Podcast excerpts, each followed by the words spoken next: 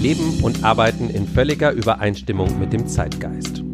Hallo und herzlich willkommen zu Folge 006 von Kulturindustrie, dem Podcast, in dem vier Menschen miteinander über Pop und andere Kultur sprechen. Mein Name ist Alex Matzkeit und mit mir sitzen auf dem Campingplatz Lukas Bawenschik, hallo. Hallo. Sascha Brittner, hallo. Hallo. Und Michaela Satori. Hallo. Unsere Themen heute: Leere Herzen, der aktuelle Bestseller von Juli C. Aus dem Nichts Fatih Akins Spielfilmverarbeitung der Morde des NSU.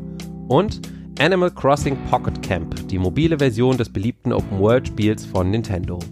Außerdem wieder persönliche Empfehlungen von jedem von uns. Wir nehmen diese Folge am ersten Advent auf. Äh, brennt bei euch zu Hause schon eine Kerze? Nope. Nee. Nee. ja. Du bist der Christ bei uns. Damit wäre diese Frage für das Vogelplänkel vielleicht doch nicht so die beste Wahl gewesen. Also bei mir auf jeden Fall schon. Ich habe das heute auch sehr genossen. Ich mag Kerzenlicht im Dezember. Aber dann sprechen wir jetzt mal über ernstere Dinge. Auf geht's. Leere Herzen ist der zehnte Roman der Autorin und Juristin Julie C. Er spielt in einer sehr nahen Zukunft, in der eine fiktionale Version der AfD, die BBB, in Deutschland die Regierung stellt. Britta, die Hauptfigur, hat mit ihrem Freund Babak gemeinsam eine Praxis namens Die Brücke, die mit der Hilfe eines Computeralgorithmus potenzielle Selbstmörder findet und sie in einem zwölfstufigen Programm entweder von ihren Plänen abbringt oder am Ende an Institutionen mit Bedarf vermittelt.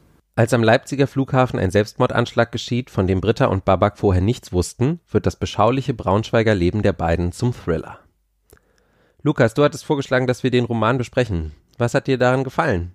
Die Frage im Vorfeld wäre wohl eher gewesen, was fand ich daran interessant? Natürlich zum einen die Autorin Julie C., die eben als Gesellschaftsanalystin dann doch immer wieder interessante Bücher hervorbringt, zuletzt ihren Bestseller Unterleuten, so über den Rückzug ins Dorfleben von den Menschen und auch eben Intellektuellen und irgendwie so eine Auseinandersetzung mit der DDR-Vergangenheit und natürlich auch, wie präsent allgemein Dystopien gerade so in der Literaturlandschaft sind. Also wir hatten Dystopien, in denen der Staatsfeminismus übernommen hat, von Karen Duvet mit Macht oder der Islam hat mehrfach übernommen, zum Beispiel in 2084 von Burlem Sandsalz und natürlich in Michelle Welbecks Unterwerfung. Und bei Judice ist dann jetzt eben die rechte besorgte Bürgerbewegung und was mir sofort aufgefallen ist, war, dass dieses Zukunftsszenario eigentlich gar nicht so besonders relevant für sie ist. Denn wie so oft will sie vor allen Dingen eine Beschreibung der Gesellschaft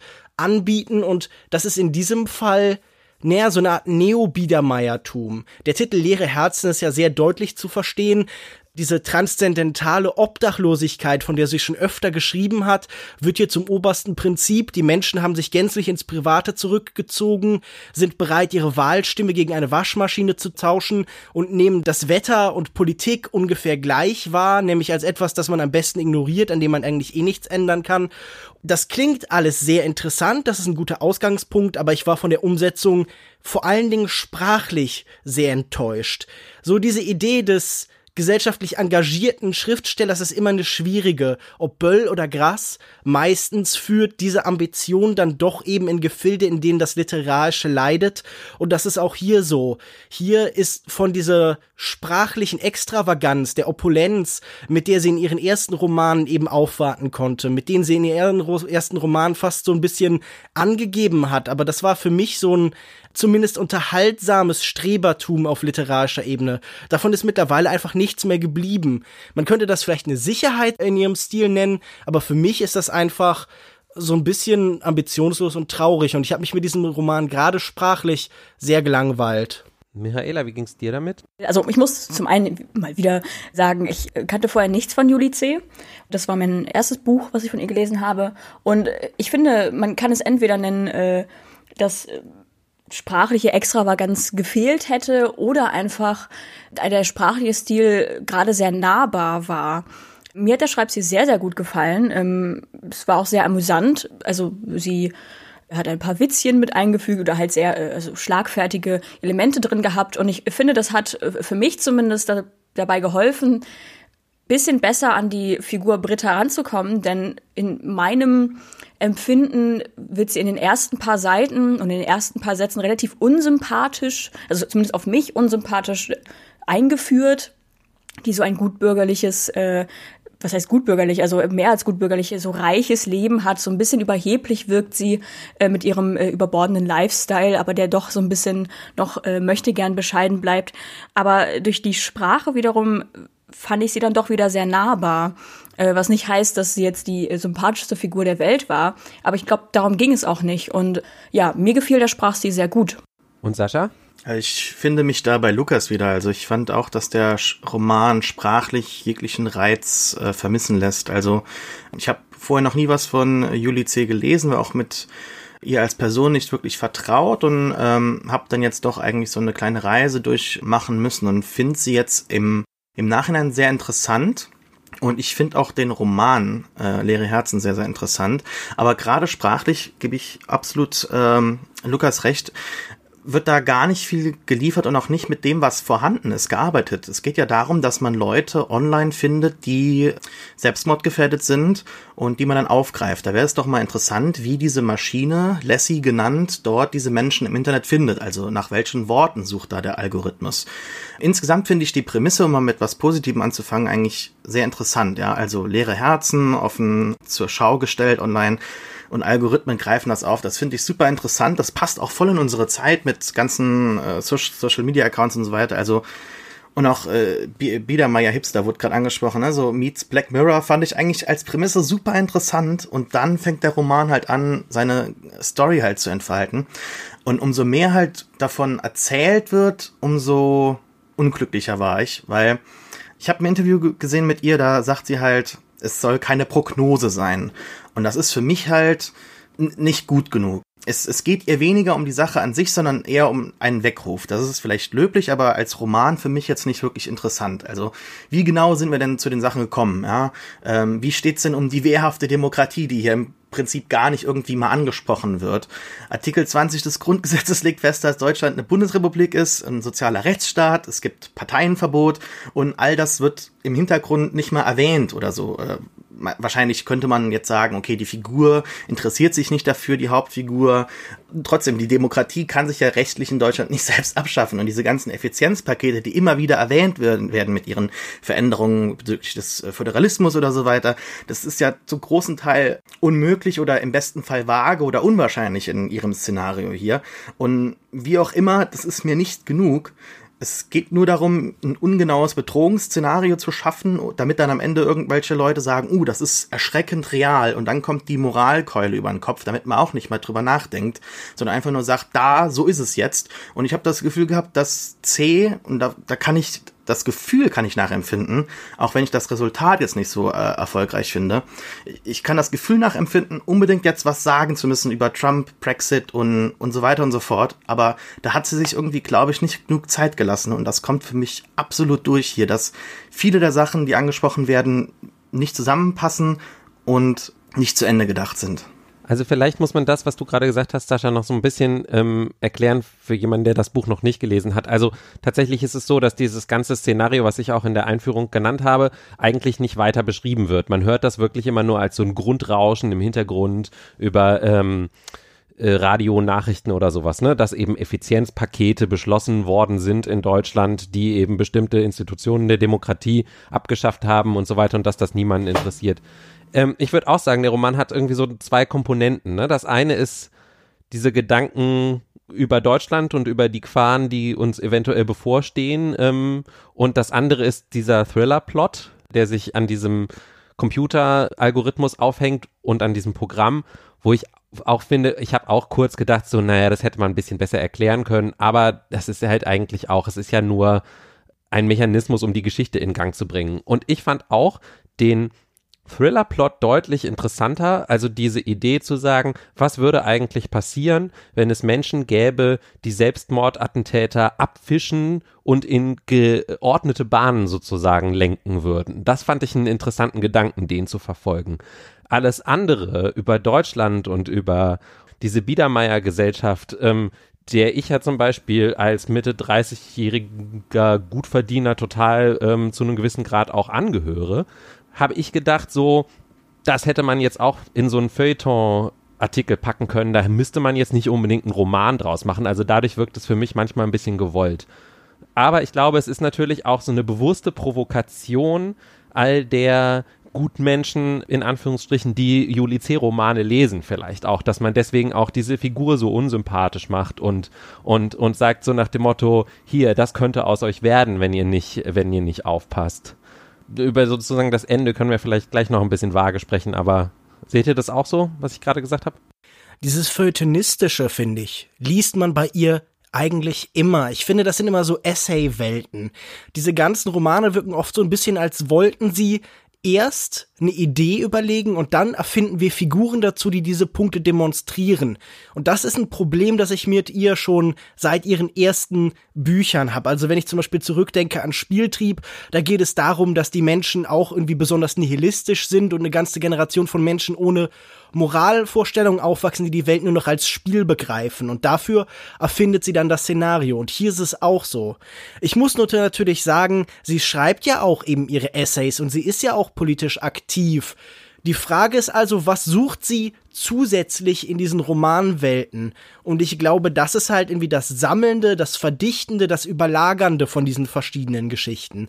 Und ich muss leider sagen, das gelingt hier dann eben dann doch nicht besonders gut. Also wie du das schon beschrieben hast, Alex, ich fand tatsächlich auch diesen Thriller-Plot am interessantesten, gerade gegen Ende, so die letzten 50 bis 100 Seiten, fand ich tatsächlich sehr, sehr spannend und irgendwie alles, was dann in diese feuilletonistische Richtung ging, fand ich, wirkte manchmal auch so ein bisschen als würde es gar nicht reinpassen. Also zum Beispiel gibt's dann diese Szenen, wenn sie zurückdenkt an den Diskurs, das wurde irgendwie bei bei Druckfrisch, wo dann irgendwie Dennis Scheck, der große Gnom der Literaturkritik in Deutschland, irgendwie das so furchtbar gelobt hat. Das, war, sind, das sind schreckliche Passagen, die auch sprachlich überhaupt nicht in das Ganze hineinpassen. Und sie wirken wirklich total volkspädagogisch. Und das finde ich ist sowieso, was mich am meisten an diesem Buch stört.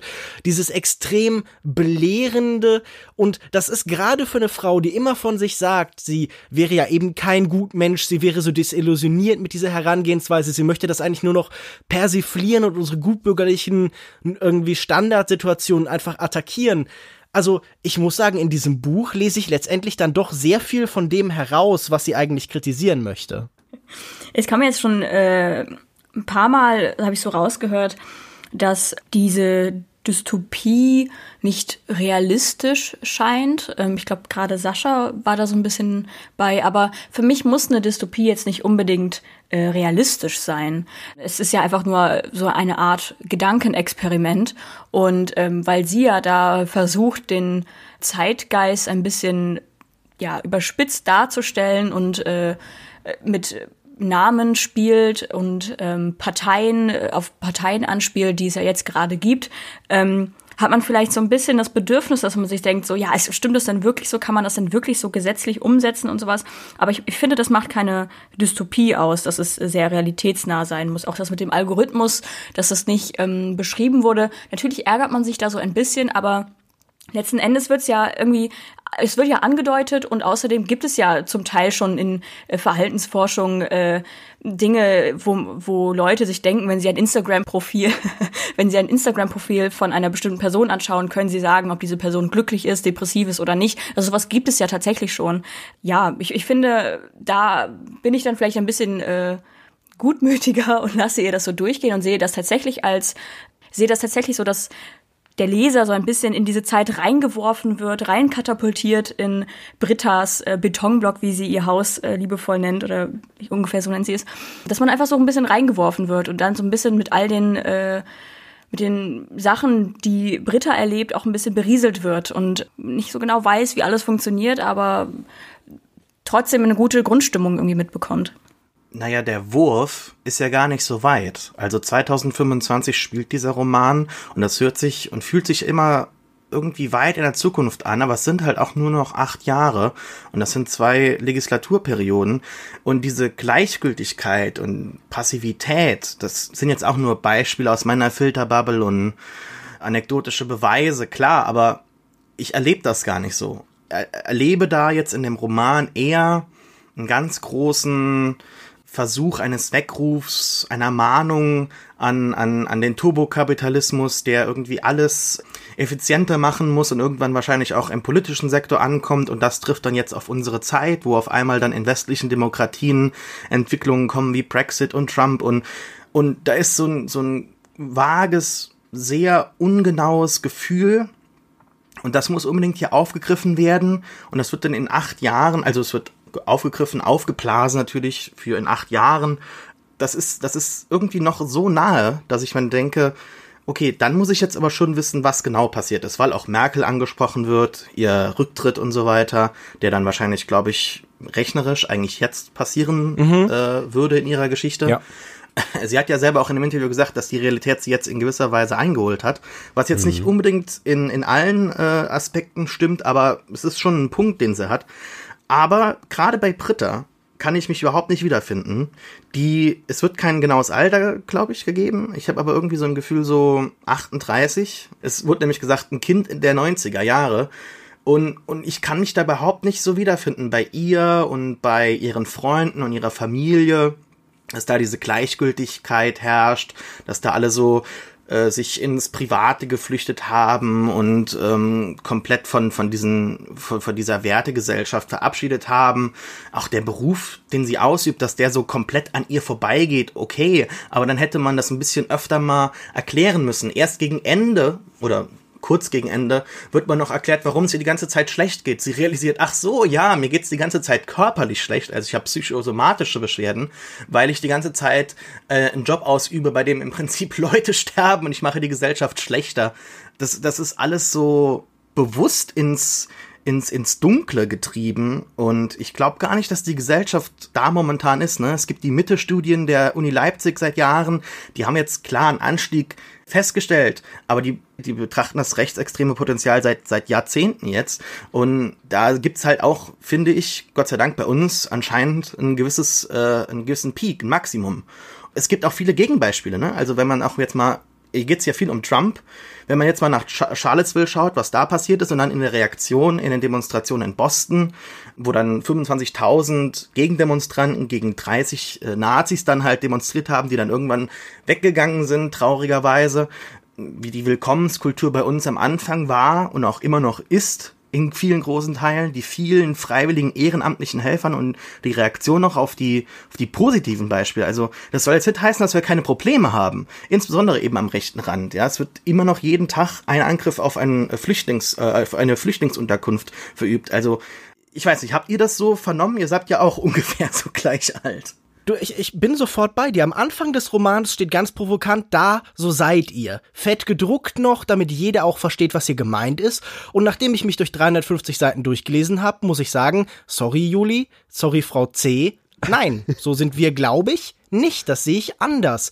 Ich habe nicht das Gefühl, dass irgendwie diese Entpolitisierung so das große Problem ist, sondern ich nehme gerade so, und das mag natürlich auch mit meiner persönlichen Filterblase und mit den Menschen, denen ich umgebe, zu eher so eine Repolitisierung war.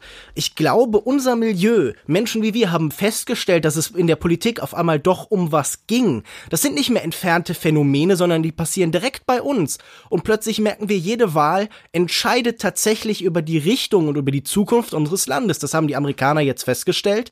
Die waren sicher auch vorher in so eine Blase der Glückseligkeit, also so für die Verhältnisse. Natürlich gibt's immer Probleme, aber man dachte, okay, was bei den Wahlen rauskommt, so schlimm würde es nicht sein, bis es dann so schlimm kam.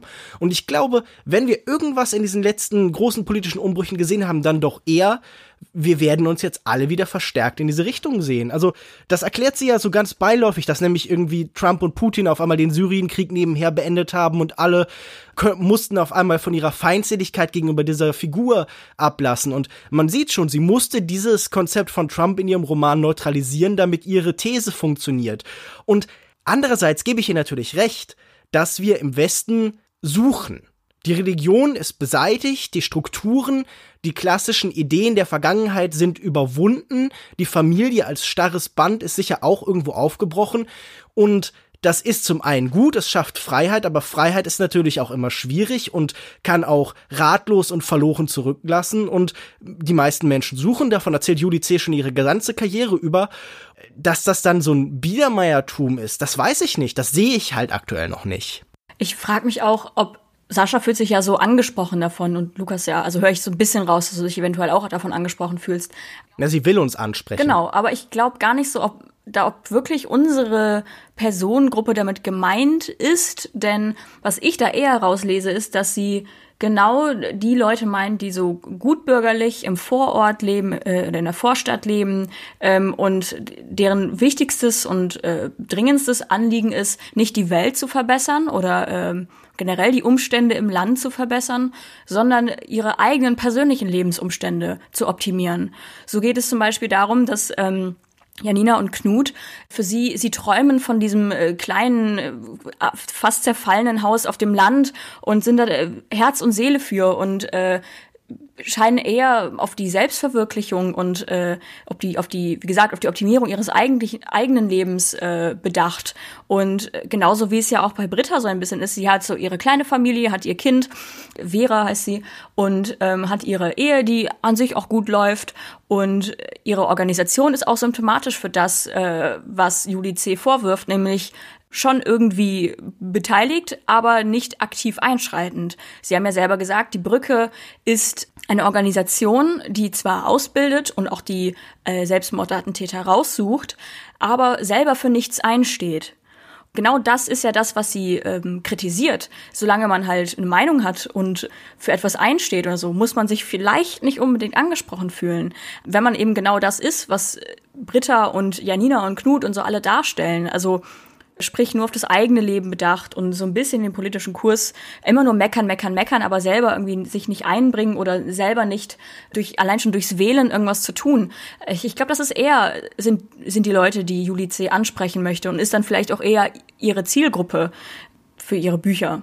Aber es steht doch bei jedem Buch, das wir kaufen, steht von drin, da, so seid ihr. Ich glaube, sie meint das schon bezogen auf die gesamte Gesellschaft. Ja, ist natürlich schwierig, ihr jetzt vorzuwerfen, so, ja, okay, sie meint jetzt sowohl 18 bis 24-Jährige, meint sie genauso sehr wie 12 bis 16-Jährige und äh, sie meint auch genauso, keine Ahnung, 29 bis 65-Jährige. Das ist halt schwierig zu sagen. Ich mag die Alterskategorien, in denen du denkst. Ja, ich habe die 17, die 17-Jährigen vergessen. Die werden einfach, die sollen machen, was sie wollen. was ich halt auch noch interessant finde, ist, dass der Roman ja schon so sehr zynisch äh, anfängt, das haben wir jetzt alle schon mehrfach erwähnt, aber eben sich am Ende fast so eine Art Demokratiesentimentalität mhm. hingibt, mhm. finde ich. Und ich fand es sehr viel interessanter, dass er eben nicht, wie manche andere Dystopien, den Mut hatte, am Ende diesen Zynismus wenigstens durchzuziehen. Also, dass es irgendwie, ohne jetzt sozusagen genau die Handlung vorwegzunehmen, irgendwie wirklich scheitert auf irgendeine Art und Weise oder dass der Zynismus gewinnt und, und man dann mit so einer Angst aus dem Roman rausgeht, sondern eigentlich geht man ja mit so einem, ach ja, am Ende kriegen sie es irgendwie doch hin, äh, Gefühl raus. Mhm. Ähm, und das fand ich sehr interessant, also dass sie da irgendwie anscheinend so eine Hoffnung, vermute ich mal, mitgeben wollte. Für mich war es eher so ein blinder Idealismus. Also äh, ich will jetzt nicht sagen, sie hat das Falsche getan oder so, das will ich gar nicht einordnen, aber äh, von der Hardcore-Zynikerin und unbeeindruckten Person auf einmal sozusagen so, also was heißt auf einmal, sie hat schon mehrfach die Demokratie verteidigt äh, im Laufe des Romans, also ich meine jetzt Britta, die Hauptperson, und dass sie das am Ende dann konsequent irgendwie durchzieht, aber dann halt so rührselig mit Babak darüber spricht und äh, er halt so sagt, so, ey, dir ist schon klar, dass äh, jetzt fürs Erste alles schlimmer wird. Und die so, ja, ist so, ja, ist, ist ganz cool so. Also das fand ich auch ein bisschen befremdlich. Also ich weiß gar nicht, ob ich das so einfach und so so ho extrem hoffnungsvoll sehe, weil da ist ja immer noch ein, wie du das schon beschreibst, ein harter Weg. Man entscheidet sich halt für den schwierigen Weg. Ich glaube, das ist ja, was sie uns mitgeben möchte. Hey, es gibt den einfachen Weg, nämlich ihre eigenen Methoden zu benutzen und es gibt den harten Weg, nämlich euren eigenen Prinzipien treu zu bleiben, beziehungsweise die eben wieder zu entdecken. Und das finde ich schon äh, keine besonders originelle Botschaft, aber das finde ich jetzt bei weitem nicht so weich und harmlos und kuschelig, wie ihr das jetzt gerade darstellen wollt. Es ist halt so ein Terrorismus, der sich dann auf einmal gegen sich selber richtet. Also, wir haben ganz viele Meinungen zu dem Buch. Was ist eure? Schreibt uns, wir sind interessiert. Leere Herzen ist im Verlag Luchterhand erschienen. Aus dem Nichts heißt Fatih Akins neuer Film, der, so sagt er selbst, zwar nicht direkt von der Mordserie des nationalsozialistischen Untergrunds Anfang der 2000er Jahre handelt, aber daraus schöpft. Wie damals werden auch im Film Menschen aus rassistischen Motiven ermordet. Zurück bleibt Katja, der in einem Bombenanschlag ihr Ehemann Nuri und ihr Sohn Rocco genommen werden. Nachdem die Polizei ihre Ermittlungen lange in die falsche Richtung lenkt, werden die Täter gefasst und Katja muss vor Gericht alles noch einmal durchleben. Hauptdarstellerin Diane Kruger hat für ihre erste deutschsprachige Rolle beim Filmfestival in Cannes den Darstellerpreis bekommen. Sascha, äh, was hat der Film in dir ausgelöst? Eine große Wut. Also ich finde den Film richtig gut. Ich weiß noch nicht, wie ich ihn einsortieren kann, soll, muss. Er muss noch ein bisschen reifen, habe ich das Gefühl. Ich habe ihn jetzt gestern gesehen und bis jetzt ist bei mir so ein Triptychon des, des Leidens in Großaufnahme zurückgeblieben. Also ich war ganz mitgerissen von dieser emotionalen Tour de France, ähm, die mich wütend gemacht hat, die, wo ich auch mehrfach gemerkt habe, ich habe jetzt die Fäuste zusammenballen müssen und manchmal hat der Film mich auch weinen lassen angesichts äh, dieses Unrechts. Ähm, es wird natürlich nie direkt bis am Ende äh, eine Einblende kommt vom NSU gesprochen, aber es ist natürlich klar, worauf der Film abzielen möchte. Ich finde jetzt nicht, dass er unpolitisch ist. Ich finde vielleicht, dass er entpolitisiert ist in der Darstellung, weil er sich eben so unglaublich sehr auf das Leid fokussiert und konzentriert. Die NSU-Morde sind aus meinem, äh, für mein Empfinden so ein bisschen aus dem öffentlichen Diskurs verschwunden. Also der Prozess, der laufende vielleicht nicht, aber der Diskurs über die Opfer und darüber, was halt in Zukunft dagegen getan werden muss, also wie man diese Taten verhindern kann, wie man äh, vorbeugen kann. Und aus dem Nichts ist vielleicht so eine so eine entpolitisierte Mahnung äh, an das Ganze, weil der Film bis auf halt diese Gerichtsverhandlungen also ich weiß nicht, findet ihr, dass der Film unpolitisch ist? Ist er entpolitisiert? Ist das das Gleiche für euch? Also ich finde, Diane Krügers, Kruger? Heißt er Kruger oder Krüger eigentlich? Ich fand auch, dass die so komisch Kruger. gesprochen hat. Äh, ihr erster deutschsprachiger Film, das habe ich gar nicht gewusst. Hat man aber gehört, finde ich. Sie hat nämlich teilweise so gesprochen, als ob sie irgendwie tatsächlich wie im wahren Leben dann 20 Jahre im Ausland gelebt hat und jetzt auf einmal wieder Deutsch reden muss. Das war so ein bisschen befremdlich teilweise. Ich weiß nicht, ob das euch auch so ging, aber ansonsten fand ich das unglaublich mitreißend und ich habe mit der Figur mitgefühlt. Ich weiß nicht, ob wir das über das Ende sprechen, aber das Ende ist, denke ich, äh, hochexplosiv, was Meinungen angeht. Ich weiß gar nicht, ob es da bei dem Film so ein richtig oder falsch gibt oder so ein Kategoriedenken. Ich glaube, der Film will einfach, dass man mitfühlt und das erreicht er. Lukas, was meinst du? Äh, unpolitisch, entpolitisiert? Ich weiß nicht. Ich fühlte mich irgendwie wie ein Opfer von einem Terroranschlag, als hätte da jemand irgendwie wirklich so Befindlichkeitsbomben auf mich geworfen. Alle drei Minuten muss Diane Kruger wieder weinen, ist wieder ein ganz besonders dramatisches, übermäßig pathetisches Terror Konzept, das irgendwie auftritt, was Schreckliches passiert und wieder muss sie weinen und wieder ist die Kamera ganz nah an ihrem Gesicht und fängt gierig jede Träne auf und alles wiederholt sich und wiederholt sich und die Bösen sind auf eine geradezu lächerliche, fast karikaturenhafte Weise böse. Also ich muss an diesen Nazi-Anwalt, der uns in diesem zweiten Akt die ganze Zeit präsentiert wird und in diesem Film war alles so zugespitzt und überhöht äh, auf so eine melodramatische Tatortart und Weise. Also für mich war das auch ästhetisch halt einfach deutsches Fernsehen in äh, immer neuer Form. Im dritten Akt gab es vielleicht ein paar schöne Einstellungen vom Meer Ansonsten ist hier gerade so bildtechnisch einfach sehr wenig bei mir angekommen und dieser Film hat mich spätestens bei ihrem Selbstmordversuch oder als ich Diane Krüger da Blech rauchen sehe, als sie da Heroin raucht und so, da hat er mich irgendwann verloren. Es wirkte alles so zugespitzt und so konstruiert und also Sascha hat davon gesprochen, dass er wütend war. Ja, ich auch, aber halt vor allen Dingen auf alle am Film Beteiligten. Also für mich war das echt eine sehr unangenehme und nervige Erfahrung. Okay, Michaela, kannst du vermitteln? Also ich fand den Film sehr gut. Also ich habe manchmal hier im Podcast so ein bisschen das Gefühl, ich habe anscheinend geringere Ansprüche oder sowas. Ich weiß es nicht. Oder ich äh, finde schneller Sachen gut. Ich fand den Film wirklich äh, sehr berührend auch. Also das, was Lukas äh, eher als Kritikpunkt ausgelegt hat, dass Diane Krüger ja sehr zerrissen und sehr viel weint und so. Das finde ich gehörte irgendwie dazu. Natürlich äh, kommt dann der Zyniker in einem so ein bisschen hoch und denkt so, ey, komm jetzt, jetzt, jetzt weinen sie schon wieder. Aber ich meine, letzten Endes äh, sind es sehr menschliche Gefühle, die sie auch, finde ich, sehr menschlich und ich würde auch sagen realistisch dargestellt hat. Man wird sehr schnell in den Film ja auch wieder reingetreten. Anscheinend ist es gerade so mein Lieblingsding.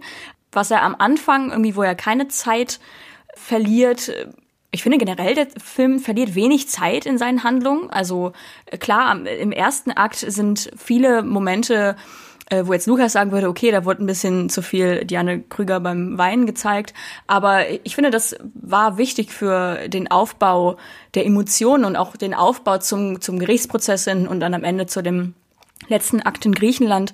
Ich finde, das war ein, äh, ist ein gelungener Film und ja, ich, ich fand ihn, wie gesagt, sehr mitnehmend und ich fand ihn auch sehr spannend. Und ich finde, gerade wenn man wütend wurde, dann ist es doch genau das Richtige, was man fühlen sollte. Und ich, äh, ähnlich wie bei Sascha, äh, habe ich auch sehr viele Emotionen gefühlt. Also ich habe ihn auch erst gestern gesehen und merke auch, ja, da muss schon noch ein bisschen was ja sacken lassen irgendwie.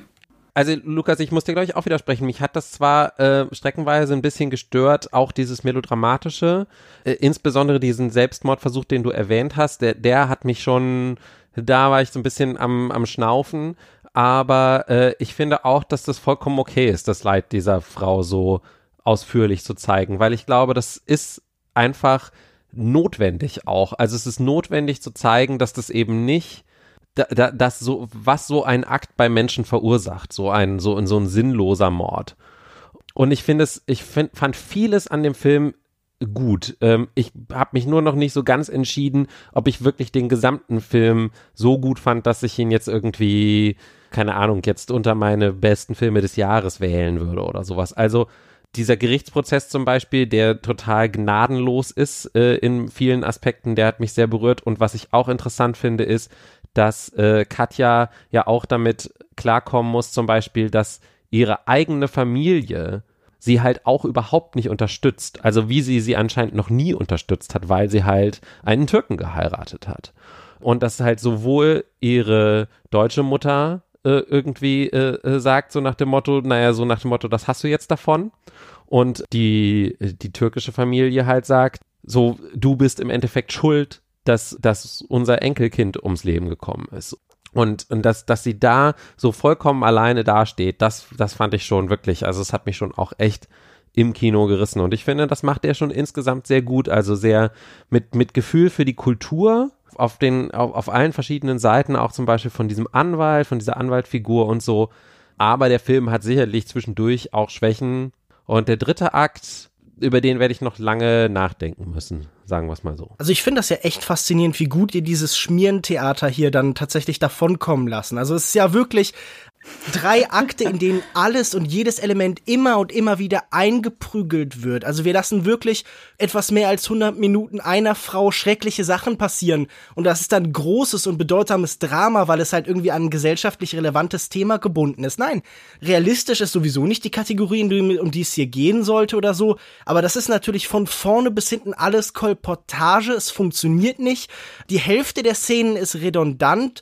Also da sind Lars von Trier Filme ja irgendwie irgendwie optimistisch und weltbejahend gegen. Es passiert in jeder Szene das Schlimmstmögliche und man weiß natürlich auch immer genau, was das Schlimme ist, das passiert. Also das ist ja wirklich auch in der Art, wie es aufgebaut ist, halt wirklich erschlagend. Also wenn man dann sieht, dass sie irgendwann Drogen genommen hat und irgendwann ins Spiel kommt, dass das vielleicht nochmal Nachteile haben könnte. Und natürlich passiert das dann im Gerichtsprozess einfach genau so. Also ihr müsst mir jetzt mal unabhängig von, okay, das ist irgendwie vielleicht ein wichtiger Film und das ist irgendwie eine, eine gerechte Wut, die man da empfinden kann, weil Nazis sind böse. Ich glaube, soweit da kommen wir noch, da erzählt uns äh, Fatih Akin, äh, Fatih Akin jetzt vielleicht nicht was besonders Neues, aber wo sind denn die ästhetischen Qualitäten dieses Films? Also ihr könnt mir doch nicht erzählen, dass hier dieses ARD, ZDF, Tegeto kleines Fernsehspiel ästhetische euch irgendwie überzeugt hat. Ich fand zum Beispiel die Art und Weise, wie der Gerichtsprozess an, ähm, inszeniert war und wie der so zusammengestrichen war, äh, aus eindeutig ganz vielen Verhandlungstagen so auf mehrere kleine Ausschnitte, die dann aber halt emotional sozusagen die größten Stiche waren. Das fand ich zum Beispiel sehr mhm. gut gemacht ich finde, du schießt da ein bisschen übers Ziel hinaus mit, mit, deiner Kritik. Also ich finde auch nicht, dass sie, ich finde auch nicht, dass der Film jetzt nur deswegen irgendwie relevant ist, weil es halt, äh, keine Ahnung, eben um Nazis geht oder sowas, sondern ich finde, es ist eine gelungene Zeichnung äh, des Schicksals einer Person und wie sie damit umgeht. Zum Beispiel der Hauptkommissar, der von äh, Henning Picker gespielt wird, diese Gesprächsszene zwischen den beiden, die es am Anfang gibt, wo er versucht, mit jeder Frage irgendwie eindeutig eine These, die er schon im Kopf hat und die er schon fest hat, rauszufinden, ähm, also zu bestätigen so, und sie äh, ihn mit Hängen und Würgen nicht davon abkriegt, überhaupt immer nur in diese Richtung zu ermitteln. Das fand ich schon sehr bezeichnend, wenn man sich die realen Fälle anguckt, die ja noch viel, viel schlimmer waren in dieser Hinsicht. Also mit Verfassungsschutz und was wer da noch alles drin verwickelt war zum Beispiel. Und dann gibt es so Figuren wie der von Ulrich Tuko gespielte Vater von einem der Täter, der irgendwie versucht, sich zu, zu der ganzen Sache zu verhalten, drücken wir es mal so aus, und, und, und da auch nicht so richtig weiß, wohin er mit sich soll. Das, also das fand ich jetzt nicht irgendwie, das kann man, klar, da kann man jetzt sagen, das sind alles Stereotype oder so, aber das hat mich jetzt in dem Film nicht gestört. Der will, der Film will ja auch irgendwo hin und ich finde, das macht er mit solchen Sachen schon ganz gut. Aber fehlt euch nicht die Modulation? Es sind ja immer wieder die gleichen Emotionen, immer wieder dieselben Emphasen, die gesetzt werden. Also es ist wirklich, der Zuschauer ist der Nagel, auf den Akin immer und immer wieder in genau der gleichen Art und Weise einschlägt. Also das ist doch dramaturgisch wirklich einfältig und billig gemacht. Also das sind wirklich so Vorabendserieneffekte und Affekte vor allen Dingen. Also es zielt immer direkt auf die stärksten mögliche Emotion und irgendwie versucht nie Zwischentöne zu treffen. Und genauso funktionieren doch auch diese Schauspielleistungen. Da sind keine Prozesse, keine verschiedenen Gemütszustände, sondern da ist immer wieder das gleiche Leiden, das irgendwie dann mal vielleicht so, vielleicht so ein bisschen unter einer Schicht von Zurückhaltung oder von bemühter Kontrolle versteckt wird. Ich fand diesen Film einfach sehr gleichförmig. Also habt ihr das gar nicht so empfunden? Aber genau das ist doch die Intention des Filmes. Welche Zwischentöne möchtest du denn haben? Also ich kann es nicht verstehen. Also äh, ich möchte dir nachempfinden können. Ich weiß aber jetzt, mir kommen spontan keine alternativen Empfindungen Gefühle in den Kopf, die ich da sehen möchte. Es geht darum, dass dieses Leid monoton unbewältigbar dargestellt wird und das führt ganz eindeutig zu der Entscheidung am Ende für mich. Dass ich das vollkommen nachvollziehen kann. Auch gerade, weil es halt alles aus dem Nichts passiert. Ich glaube, das ist halt schon auch der Titel ist jetzt auch nicht unbedingt äh, zufällig gewählt. Dieses, was passiert eigentlich mit jemandem, wenn so eine Tragödie so völlig unerwartet über einen hereinbricht, aber trotzdem so einen eindeutigen Hintergrund hat. Ich muss natürlich auch sagen, bei mir kommt erschwerend dazu, dass ich das Ganze eben nicht mitempfinden konnte. Dieser Film hat mich nicht erreicht, sondern ich habe die ganze Zeit vor seiner Beschaffenheit gestanden. Ich habe die ganze Zeit irgendwie mehr diese Struktur und Bauart der emotionalen Momente erlebt als diese selbst. Also ich bin nicht in diesen Film eingetaucht, ich stand wirklich vor ihm und habe ihn so als ja als Objekt, als Kreation eben empfunden und irgendwie also es ist ja auch eine Frustration für diesen Film, weil ich eben nicht mitempfinden konnte, was er von mir wollte. Er hat für mich nicht funktioniert. Ich wäre sicher nicht so harsh, wenn er mich mitgerissen hätte.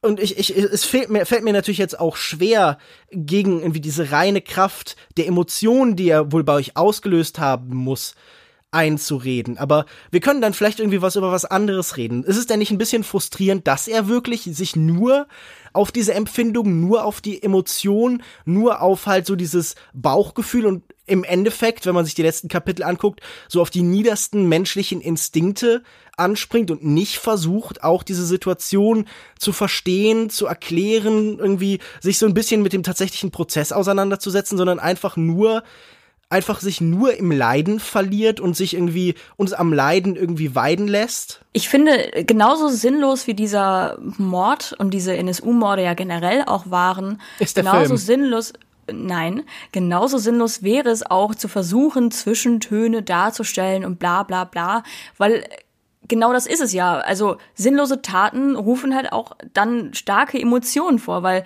ich meine, wie soll eine Diane Kruger denn sonst oder wie soll eine Katja äh, denn sonst reagieren, wenn sie, keine Ahnung, mit ihrer Freundin oder mit ihrer Schwägerin ins Wellness geht, zurückkommt und ihre komplette Familie ist zerbombt worden. Also äh, ich finde, dann sind solche Emotionen und auch die Fokussierung auf Emotionen ist da gerechtfertigt. Äh Ihr sprecht gerade die ganze Zeit über Katja, als wäre das ein echter Mensch. Ey, das ist doch ein Kompliment an den Film. Aber ich finde zum Beispiel, sie braucht gar keine Rechtfertigung. Es ist einfach eine ästhetische Entscheidung, sich darauf zu fokussieren. Und die ist doch, die ist doch genauso valide wie jede andere Entscheidung auch. Also was, was wäre denn, wäre dir lieber gewesen, dass sie zeigen äh, geile Polizeiermittlungen gegenüber den Nazis oder sowas oder äh, wie sie dann doch noch in, keine Ahnung, 40 Berufungsprozessen vorm Europäischen Gerichtshof dann äh, doch noch irgendwie eventuell zur Rechenschaft gezogen werden und sich dann vielleicht Rizin hinter die Binde kippen. Also das, Klar, das wäre dann ein Film von Lukas Bawenschik, aber ich glaube, Fatih Akin ist da wahrscheinlich der falsche Mensch für. Fatih Akin ist halt ein sehr emotionaler, sentimentaler Regisseur, würde ich sagen. Und ich finde das angebracht für die Thematik. Also ich ich finde das immer noch schwierig, dass ihr so sprecht, als wäre das hier irgendwie eine Dokumentation, weil ihr die ganze Zeit sagt, es geht um diese tatsächliche Thematik. Das ist eine erfundene Figur, der erfundene Dinge passieren und das kann man auf ganz beliebige Art und Weise ausgestalten. Und ich würde einfach sagen, so wie das hier dramaturgisch sich darstellt, fand ich das nicht überzeugend, fand ich das nicht interessant. Und ich will jetzt auch Fatih Akin keinen anderen Film schreiben. Ich will ihm nicht sagen, er hätte das und das machen sollen. Aber alles, was Michaela jetzt gerade irgendwie als Witz und ironisch beschrieben hat, klang für mich ergiebiger und interessanter als das, was hier letztendlich bei rumgekommen ist. Ja, wir, ihr seht, wir, seid, wir sind sehr äh, äh, zwiegespalten, was den Film angeht. Ähm, bildet euch selber ein Urteil. Aus dem Nichts läuft seit 23. November im Kino. Kommen wir zu schöneren Dingen. Animal Crossing ist seit seinem ersten Erscheinen im Jahr 2001 eine der populärsten Videospielreihen der Firma Nintendo geworden. In einem Dorf voll anthropomorpher Tiere sammelt man als Spieler Früchte, jagt Insekten und fängt Fische, um damit Geld für die Einrichtung des eigenen Hauses zu verdienen und darüber mit den anderen Charakteren ins Gespräch zu kommen. Dabei gibt es weder Ziel noch Zeitdruck, nur schier unendliche Möglichkeiten. Der neueste Teil der Reihe Animal Crossing Pocket Camp ist jetzt für das Smartphone erschienen und diesmal geht es nicht darum, ein Haus einzurichten, sondern einen Zeltplatz zu bevölkern. Äh, Michaela, du warst großer Fan der Vorgänger, hast du uns mal erzählt. Äh, kannst du ein bisschen was über den Reiz dieser Spiele allgemein erzählen und dann sagen, ob der neue Teil mithalten kann damit? Ich habe die Spiele halt sehr, sehr gerne früher gespielt. Auf meinem Nintendo DS und dann später auf meinem Nintendo 3DS und was es alles gibt. Ähm, es gibt da zwei Teile, gab es da vorher, ohne jetzt diese ganzen Add-ons und keine Ahnung, was alles zuzuzählen. Und wie gesagt, habe die sehr, sehr gerne gespielt typisches Spiel für Leute, die keine Freunde im echten Leben haben und sich dann welche in den Spielen suchen müssen. Aber diese Freunde müssen sie dann bezahlen, damit sie mit ihnen befreundet sind quasi. Ja, dieses Spiel ist, glaube ich, auch perfekt für Leute, die keinen Ehrgeiz haben, denn genauso ist das ungefähr bei mir. Also ich kann keinen Ehrgeiz entwickeln bei Spielen und darauf spielt dieses Spiel auch nicht hinaus ja, es ist natürlich für Außenstehende, die irgendwie zielgetriebener, äh, zielgetriebenere Spiele bevorzugen, erscheint es ein wenig sinnlos, denn alles, was man tut, kann man theoretisch auch im echten Leben tun, denn äh, in den alten Spielen war es halt so, man hat ein kleines Haus bekommen und musste den Kredit abbezahlen und damit dann Naturalien sammeln und Leuten und Geschenke weiterverkaufen, bla bla. Bei äh, Animal Crossing Pocket Camp ist es ähnlich. Ich finde die äh, Spiel- und Belohnungsdynamik hier sogar noch ein bisschen perfider insgesamt, denn äh, hier ist es wesentlich extremer mit dem, ich rede mit den Tieren, die vermeintlich meine Freunde und Nachbarn sind. Und jede Konversation mit ihnen bringt einem äh, Sozialpunkte und Belohnungen, also wirklich in Form von Naturalien oder manchmal sogar Geld und sowas. Man äh, erledigt kleine Aufträge für sie, wie dass man zum Beispiel Obst für sie sammelt und ihnen gibt oder Fische fängt und sie ihnen gibt. An sich, was mir glaube ich, früher immer sehr gefallen hat, war vor allen Dingen das Aussehen und die süße Musik und so. Und es gab dann manchmal auch so kleine ja, ich sag, ich nenne das mal Happenings. Also dann gab es zum Beispiel mal einen Club, äh, wo dann ein Hund aufgelegt hat und Samstagabends hat er immer Akustikversionen der, des Soundtracks gespielt. Äh, das fand ich früher immer sehr, sehr schön. Aber ja, ich, jetzt habe ich es fürs Smartphone gespielt und bin nicht so krass gehuckt. Also es hatte noch ein paar pragmatische Probleme wie äh, permanent schlechte Inter Internetverbindung in meiner Umgebung. Ja, aber mich würde vor allen Dingen interessieren, wie ihr das fandet als Leute, die anscheinend noch nicht so viel Animal Crossing, wenn überhaupt gar nicht Animal Crossing vorher gespielt haben. Sascha. Ich tue mir bei solchen Spielen immer schwer. Ich stelle mir selber immer oft die Frage, die auch von, von vielen Hardcore-Gamern immer wieder gestellt wird, wie viel Gameplay braucht ein Spiel? Es geht jetzt nicht darum, dass ich Animal Crossing den Titel als Spiel absprechen möchte, wie es oft dann am Ende bei solchen Diskussionen dann steht, sondern es geht darum, dass ich mich frage, wie viel Spiel, wie viel Gameplay brauche ich jetzt hier, damit ich gehuckt bin? Und ein Open-World-Spiel, wie es halt jetzt hier Animal Crossing ist, auf dem Handy, bietet eigentlich viele Möglichkeiten, sich auszutoben. Hier werden mir jedoch ganz viele Spielmomente vorenthalten. Also zuerst muss ich Aufgaben erledigen und ansonsten ist die Welt auch an sich relativ klein und uninteressant für mich dann stelle ich mir die Frage, okay, reicht das Spiel vielleicht für kurzen Eskapismus oder so? Also ich habe über die vielen Serverprobleme gelesen, weil man halt auch immer online sein muss, was ich auch schwierig finde. Das hat ein Spielekritiker beim, bei, bei Polygon hat gesagt, dass er beim Warten an der Einkaufskasse sich nicht schnell genug einloggen konnte. Und für mich ist das irgendwie so total typisch so. Noch so ein weiteres Spiel, das ganz kurz die Aufmerksamkeit fragmentieren soll und mein Gewissen dazu mit Aufgaben torpediert. Also nein, danke. Ich habe das Spiel auch nicht lange gespielt. Ich bin auch ziemlich unzufrieden damit. Es spricht mich nicht an und das ist auch in Ordnung. Mich muss es nicht. Ich habe dazu ansonsten nicht wirklich viel zu sagen, bin ich ganz ehrlich. Mich hat die Spielerei noch nie interessiert. Mir gefällt nicht die Grafik. Also für mich ist das absolut nichts. Gerade bei Handyspielen achte ich immer sehr darauf, weil man halt so viel wischen kann und machen kann und das Handy bewegen kann was man so machen muss. Und wenn es hier einfach nur darum geht, einen Käfer zu fangen oder, oder Äpfel zu pflücken und man da einfach nur drauf tippen muss, eine Bewegung, dann ist mir das nicht genug. Aber das ist okay.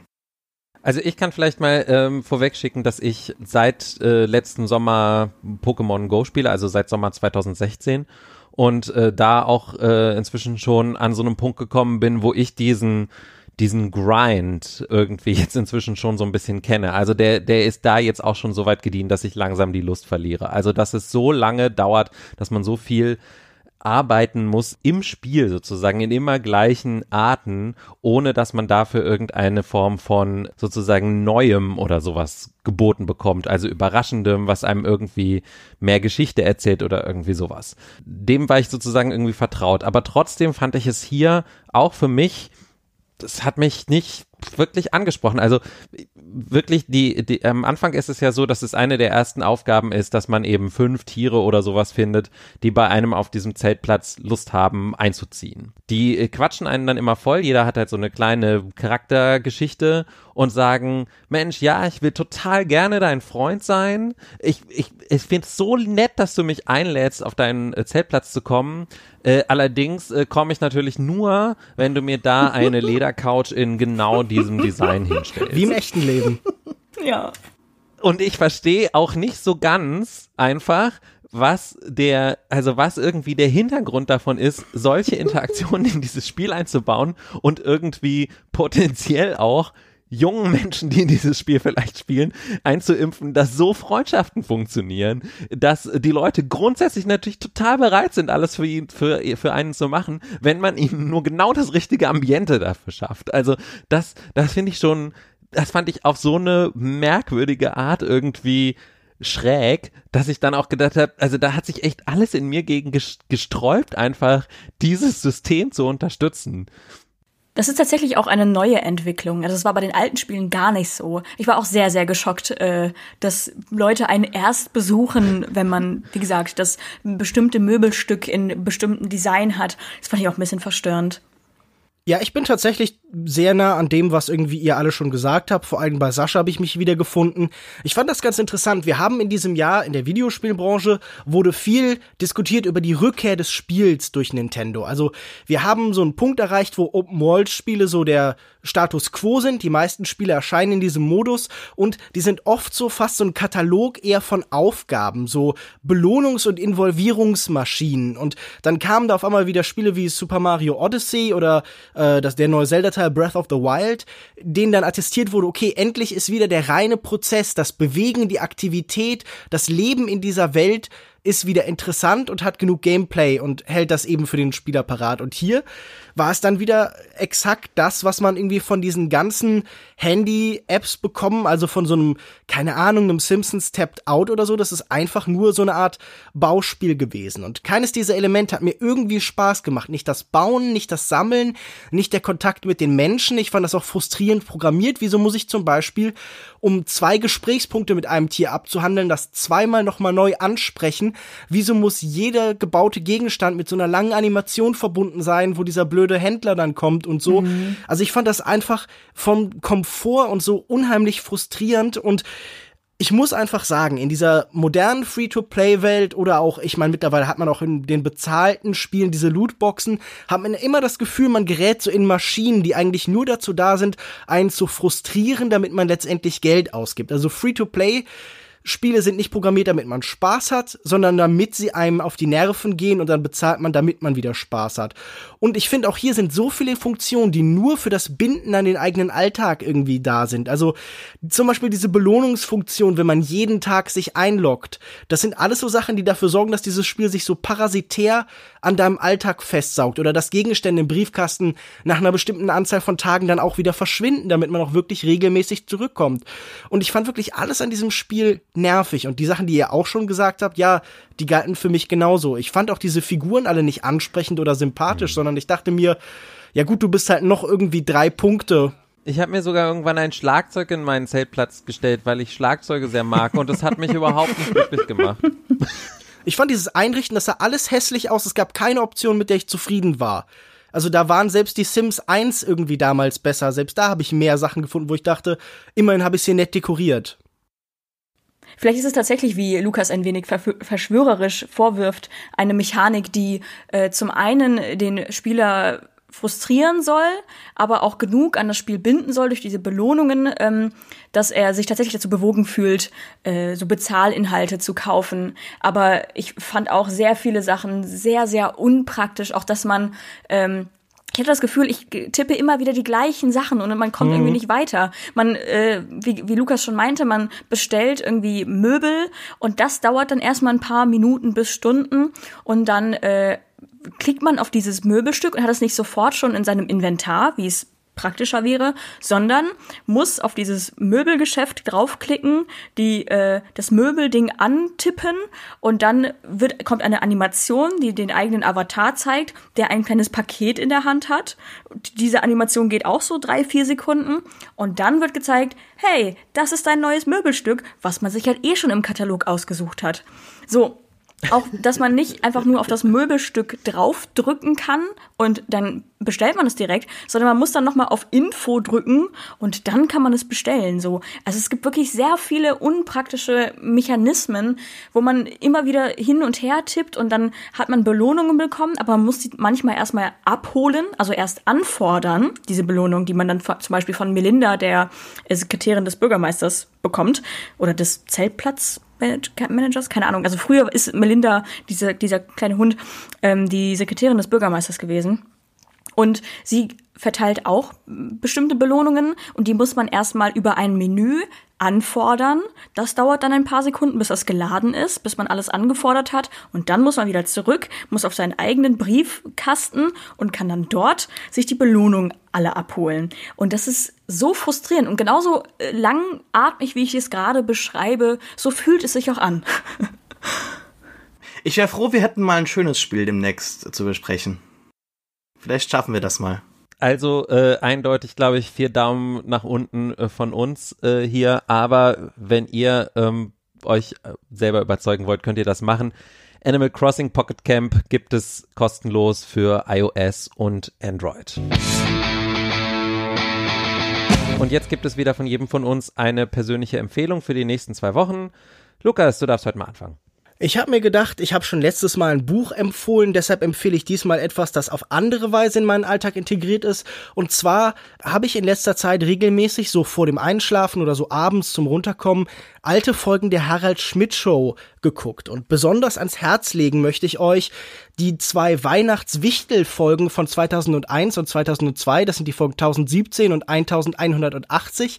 Und die haben so einen ganz eigenartigen Humor. Und zwar, ich meine, Wichteln ist ja ein simples Prinzip. Leute schenken sich gegenseitig Sachen.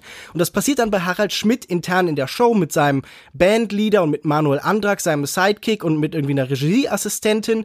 Und es ist in der Hinsicht einfach lustig und unterhaltsam, weil dann immer wieder darunter ein so vollkommen übertrieben teures Geschenk ist, das dann eindeutig von Harald Schmidt, dem besser verdienenden oder am besten verdienenden kommt, das dann aber total abgelehnt wird und dann irgendwie dann total billig ist. Und auf einmal bricht so ein bisschen die Fassade dieses cleveren, smarten, Studienratmäßigen, der diese ganze Show mit seinem Humor beherrscht. Und wir sehen Harald Schmidt, wie er so eine Mischung aus echt äh, gespielt hat und echte Enttäuschung empfindet und sich denkt so, was habe ich denn falsch gemacht? Warum freut sie sich denn nicht über mein Cartier-Feuerzeug? Und diese ganze Dynamik des gegenseitigen Dissens der Geschenke ist unheimlich amüsant. Also ich musste sehr viel lachen bei diesen beiden Folgen und deshalb empfehle ich Folge 1017 und 1180 von der Harald Schmidt Show. Alles klar, Dankeschön. Sascha. Ähm, ich empfehle Artemis, das neue Buch von Andy Weir. Das ist der Autor von Der Marsianer, dem Ridley Scott Erfolgsfilm und davor eben auch Bestseller gewesen. Äh, ich bin jetzt noch nicht weit in das Buch äh, vorgedrungen, aber ich weiß jetzt schon, dass es mir gefallen wird, weil äh, das Buch erneut so einen total hyperrealistischen Ansatz hat, was äh, was Science Fiction angeht. Also es geht darum, dass man sich jetzt nicht mehr auf dem Mars, sondern auf dem Mond befindet. Warum sind Leute auf dem Mond? Auf dem Mars hat man irgendwie so eine wissenschaftlich äh, explorative Motivation, die man nachvollziehen kann. Warum gehen wir noch auf den Mond? Auf dem Mond gibt's ja für uns jetzt eventuell gar keine zweite Heimat, sondern es geht einfach um Weltraumtourismus und dort befindet sich eine jugendliche Hauptdarstellerin, die eben reichen Touristen äh, Sachen geben muss und äh, schmuggeln muss und äh, insgesamt ist es ein nettes Setting. Ich weiß noch nicht genau, wohin es geht, aber äh, vielleicht auch vielleicht mal dann ein äh, Titel, den wir auf Deutsch besprechen können, wenn er im März nächsten Jahres bei uns erscheint. Ansonsten Artemis gibt's jetzt bereits auf Englisch von Andy Weir, der neue Roman vom Autoren von Der Marsianer. Danke, Sascha. Und Michaela, was hast du mitgebracht für unser Wichteln? ja, meine Empfehlung ist Cowboy Bebop. Ich bin mir nicht sicher. Ich glaube, viele haben es wahrscheinlich schon gesehen. Ähm, einige vielleicht auch noch nicht. Cowboy Bebop ist eine Anime-Serie von äh, 1998. Äh, ähm, der Autor ist Hajime Yatate. Ja, es ist eine Serie, die auch im, in der Zukunft spielt äh, von Kopfgeldjägern.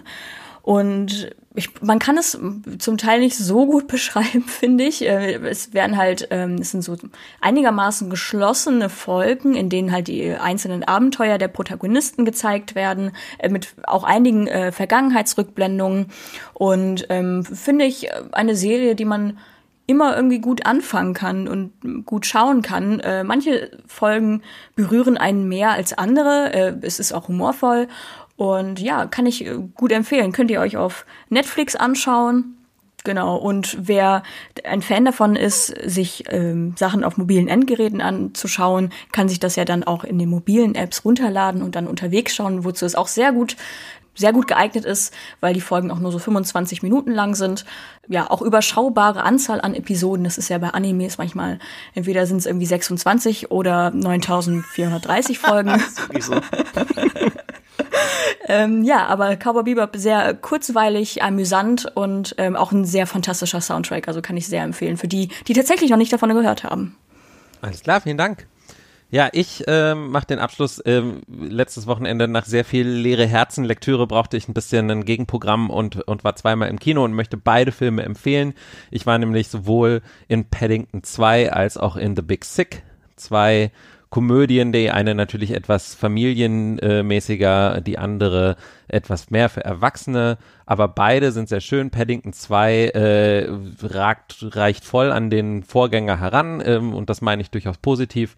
Äh, das ist so wirklich richtig so ganzheitliche Unterhaltung, da geht's nur darum, das Gute im Menschen zu sehen und dass, wenn man das tut, dass man dann auf jeden Fall immer das Richtige tut und so. Ähm, aber was ich ähm, nebenher auch total interessant finde, ist, dass der Film äh, so völlig mühelos so ein ganz interessantes Bild von, von England und von, in, von Englishness irgendwie auch zeichnet, ähm, wie das der erste auch schon gemacht hat. Also eben auf so eine interessante Mischung aus Tradition und ähm, aber auch dem multikulturellen England, wie es halt heute existiert und London halt eben besonders auch. Das fand ich sehr schön. The Big Sick ist die die Verfilmung sozusagen äh, einer realen Episode äh, aus dem Leben des Comedians Kumail Nanjani, der äh, sozusagen seine weiße Freundin kurz nachdem die beiden miteinander Schluss gemacht haben, ähm, irgendwie äh, fällt sie in ein künstliches Koma und er in der Zeit, wo sie im Koma liegt, muss er irgendwie versuchen, mit ihren Eltern klarzukommen und so. Geht sehr viel, geht so ein bisschen in die Richtung so wie ähm, Master of None oder so die Serie von Aziz Ansari, also so ein bisschen so geht äh, ums Ankommen in den USA, äh, Wiederkämpfe zwischen irgendwie den Kulturen und, und Familie und Zukunft und so weiter aber macht es auch sehr sympathisch mit einem sehr feinen Humor und wie ich finde vor allen Dingen eine wahnsinnig gute Performance von Holly Hunter. Also die beiden Filme, Paddington 2 und The Big Sick, kann ich beidem gerade jetzt, wer vielleicht ein bisschen was Nettes fürs Herz braucht, jetzt für die dunklen Tage sehr empfehlen. Wir haben keine Empfehlungen von Zuhörern oder Zuhörerinnen, aber äh, wir nehmen sie auch gerne weiterhin entgegen. Wenn ihr das nächste Mal an dieser Stelle selber all unseren Hörerinnen und Hörern etwas mitgeben wollt, dann äh, nehmt einfach eine kurze Sprachnachricht auf eurem Handy auf und schickt sie uns per Mail an podcast.kulturindustrie.de. Und weil ja bald Weihnachten ist, möchten wir uns noch etwas von dir wünschen. Und zwar eine Bewertung auf iTunes. Das kostet nur wenige Minuten, hilft uns aber enorm dabei, dass mehr Menschen diesen Podcast finden. Alternativ kannst du natürlich einfach jemandem Kulturindustrie direkt empfehlen. Danke schon mal dafür. Und ansonsten war es das für diese Woche. Vielen Dank, Lukas, Michaela, Sascha. Vielen Dank euch fürs Zuhören. Ihr findet unsere bisherigen Folgen auf Soundcloud und überall, wo es Podcasts gibt. Wir sind auf Twitter unter @kultindustrie. Außerdem findet ihr mich dort unter @alexmatzkeit, Lukas unter @kinomensch, Michaela unter @mihatori mit y hinten und Sascha unter @reeft, R E E F T. Oder ihr googelt uns findet unsere Blogs, sonstigen Internetsaufenthaltsorte und schick eingerichteten Zeltplätze. Bis in zwei Wochen. Tschüss. Wieder. Ciao. Tschüss.